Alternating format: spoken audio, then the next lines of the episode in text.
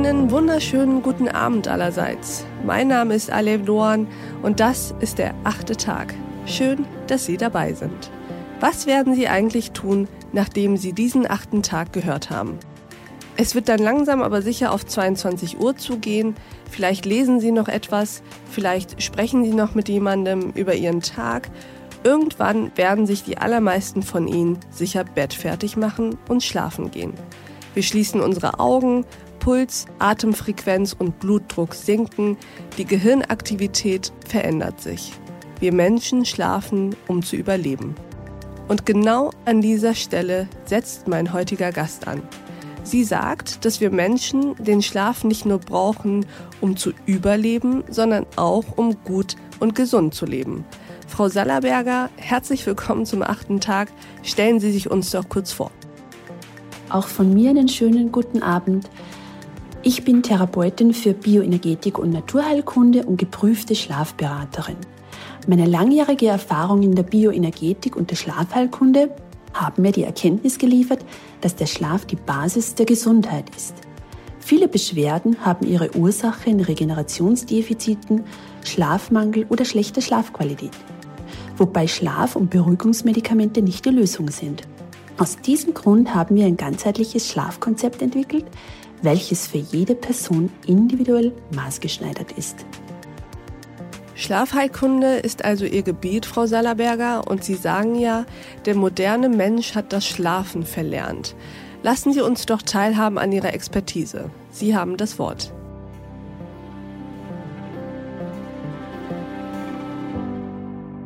Meine These ist, es muss uns allen bewusst werden, dass wir ohne ausreichenden und vor allen Dingen qualitativ hochwertigen Schlaf den hohen Anforderungen des heutigen Alltags nicht mehr gewachsen sind.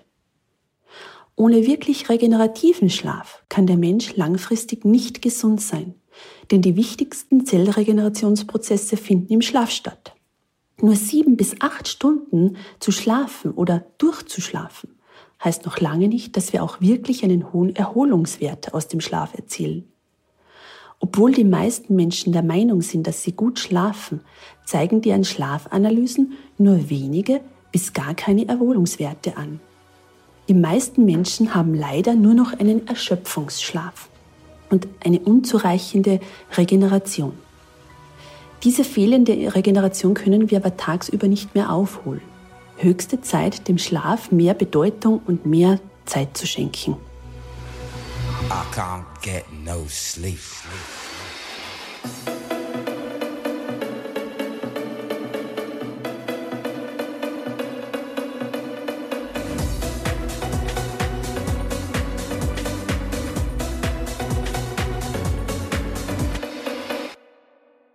Vielen Dank, Frau Sallerberger. Also, dass Schlafen wichtig ist, das wissen wir ja eigentlich. Wir bekommen ja auch die Konsequenzen direkt zu spüren, wenn wir nicht genug schlafen. Dann sind wir schlecht gelaunt, empfindlich, unkonzentriert. Und das sind ja nur die Auswirkungen auf unsere Psyche. Hinzu kommen ja die körperlichen Auswirkungen, wenn die Regenerationsprozesse nicht mehr angemessen durchlaufen werden. Was mir jetzt aber Sorge macht, Frau Sallerberger, ist, Sie sagen ja, dass viele zwar meinen, dass sie gut schlafen, deren Schlafanalysen aber etwas anderes sagen. Haben wir also das Gefühl für unseren Schlaf verloren? Ja, ich denke, dass wir auf alle Fälle das Gefühl für unseren Schlaf verloren haben.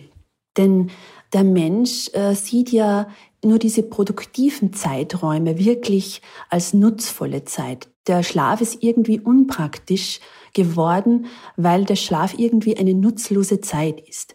Und durch diesen Stress, durch diese Anforderungen des Tages haben wir nicht mehr die Zeit, uns selbst zu hinterfragen und auch den Schlaf nicht mehr zu hinterfragen. Das heißt, wie muss ich mich denn morgens fühlen, wenn ich gut geschlafen habe? Grundsätzlich wäre es wünschenswert, wenn wir schon vor dem Wecker oder vor dem Signalton wach würden. Das passiert aber den wenigsten, gerade jetzt, wo es natürlich wieder äh, morgens sehr finster ist. Aber es wäre wünschenswert, wenn man sich wirklich wohlfühlt, dass man merkt, die Schlafzeit war ausreichend, körperlich ist man leistungsfähig, ist man vital und man ist auch emotional positiv gestimmt und bereit für den Tag. Das klingt alles nach dem Gegenteil eines Morgenmuffels. Gibt es denn aber trotzdem Morgenmuffel oder würden Sie sagen, nee, gibt es gar nicht. All diejenigen, die von sich behaupten, sie seien Morgenmuffel, haben einfach nur schlecht geschlafen? Aus der Schlafkunde wissen wir ja, es gibt ja Lerchen und Eulen sozusagen. Wie können wir das rausfinden, ob jemand ein, eine Eule, also ein Spättyp oder eine Lerche ist? Wir alle haben ja unseren eigenen Chronotyp. Das heißt, ob wir eher Spättypen sind, die spät aufstehen und spät ins Bett gehen, oder ob wir eher Frühtypen sind, die gerne früh ins Bett gehen, aber morgens dann auch äh, relativ früh wach werden. Und dann gibt es natürlich eine Riesenmasse von Leuten, die irgendwas dazwischen ist.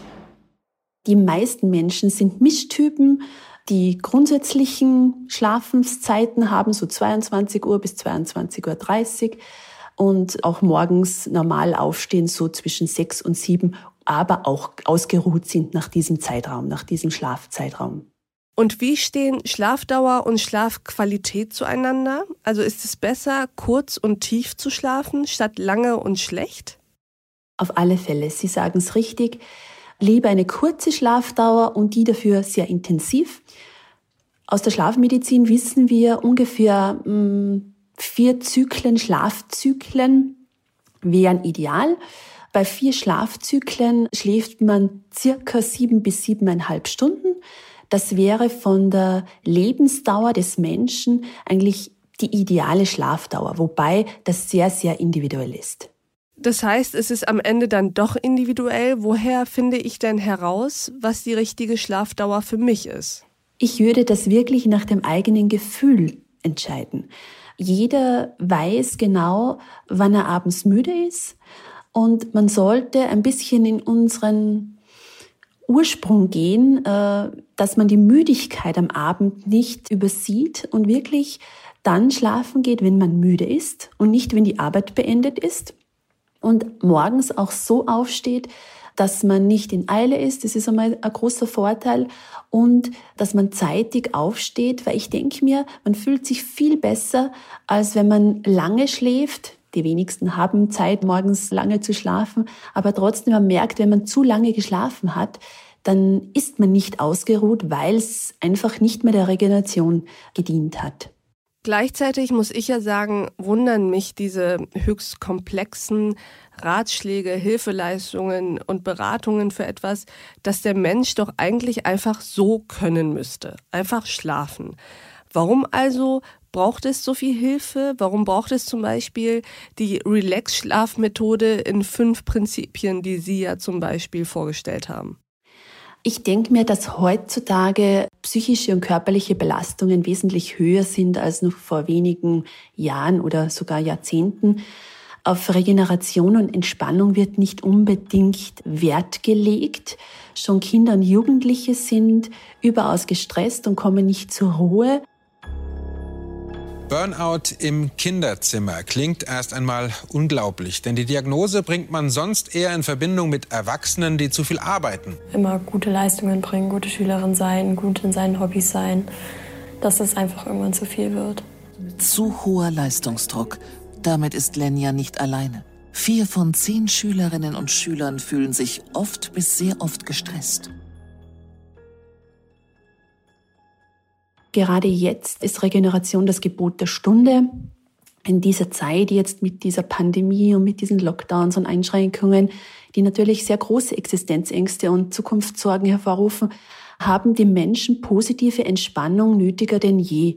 Und wir dürfen nicht vergessen, dass Internet und Fernsehen wertvolle Schlafenszeit rauben. Die Schlafzeit wird auch bewusst oft verkürzt, um für den beruflichen Alltag, aber auch für Freizeitaktivitäten ausreichend Zeit zur Verfügung zu haben. Und wir haben es ja alle gleich, äh, die Zeit läuft, die To-Do-Listen sind lang und wir haben auch Ziele und besondere Anforderungen und oft leider zu wenig Zeit zum Schlafen.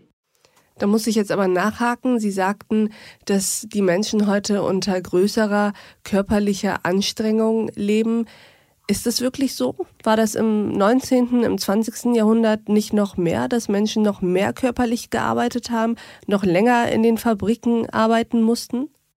Die körperlichen Anstrengungen, äh, denke ich mir, können oder werden wahrscheinlich höher gewesen sein, weil man heute sehr viele Maschinen zur Verfügung hat und sich selbst nicht mehr betätigen muss. Aber der Mensch ist früher schlafen gegangen, weil er erstens müde war und zweitens, weil einfach auch, gerade 19. Jahrhundert sprechen Sie an, weil auch die Beleuchtung und so weiter am Abend ja gar nicht gegeben war. Das heißt, wenn das Kerzenlicht erloschen ist oder die, die Gaslaterne, dann ist man zur Ruhe gegangen und man ist morgens wieder sogenannt mit den Hühnen aufgestanden und somit hat sich der Körper den Schlaf geholt.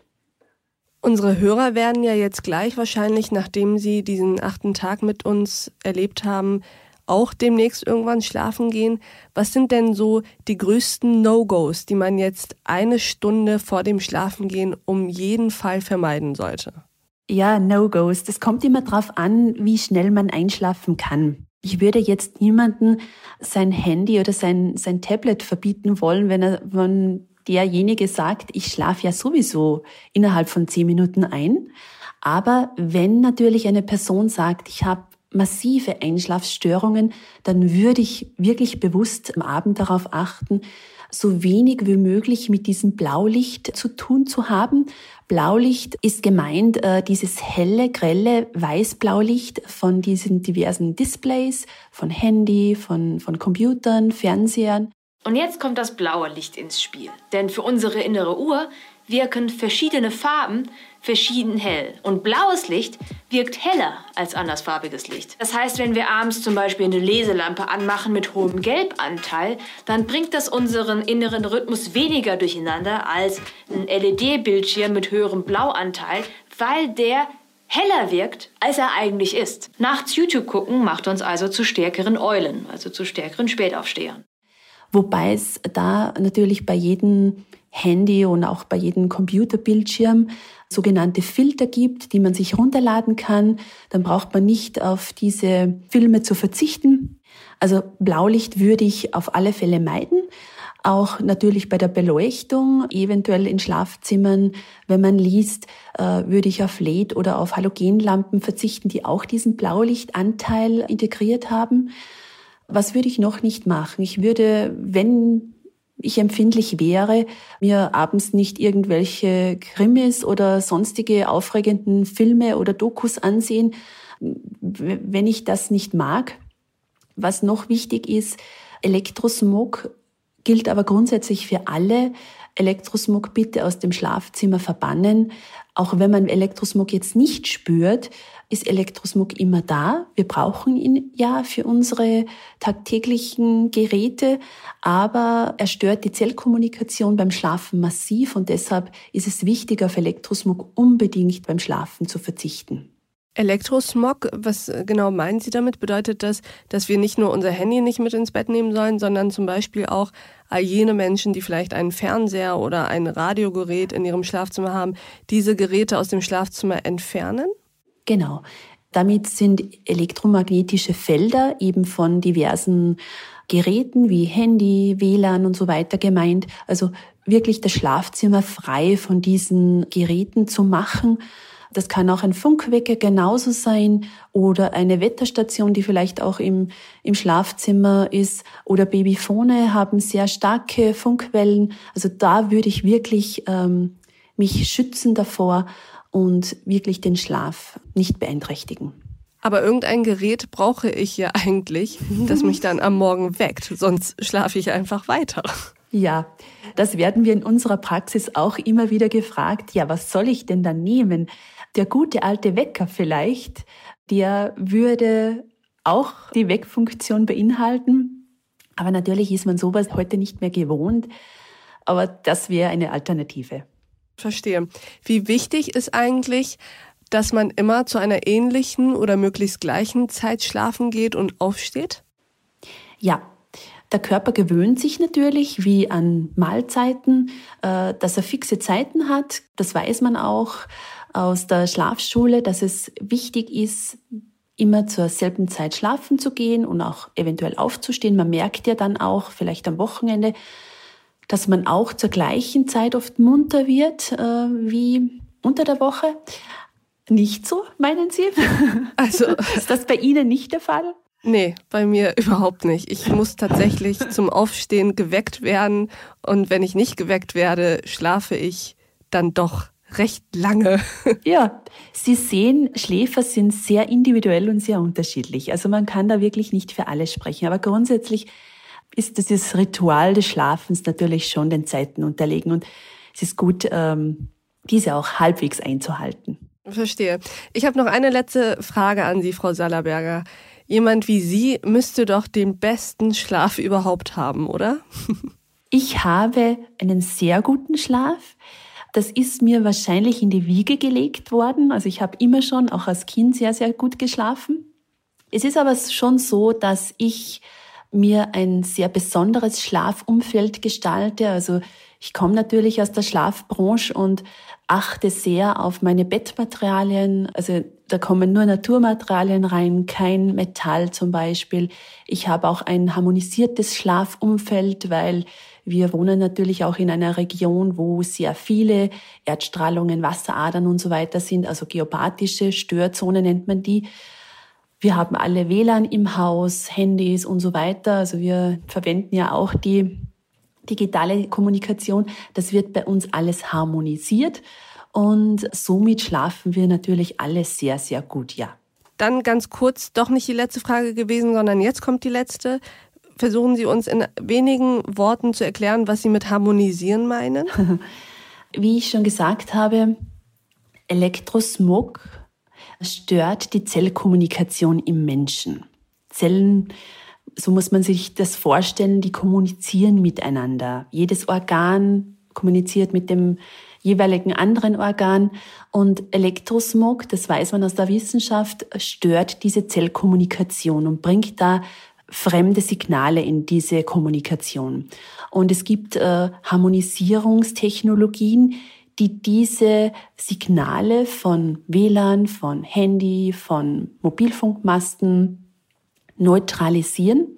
Und somit sind diese Signale für den Körper keine Gefahr mehr. Ich verstehe.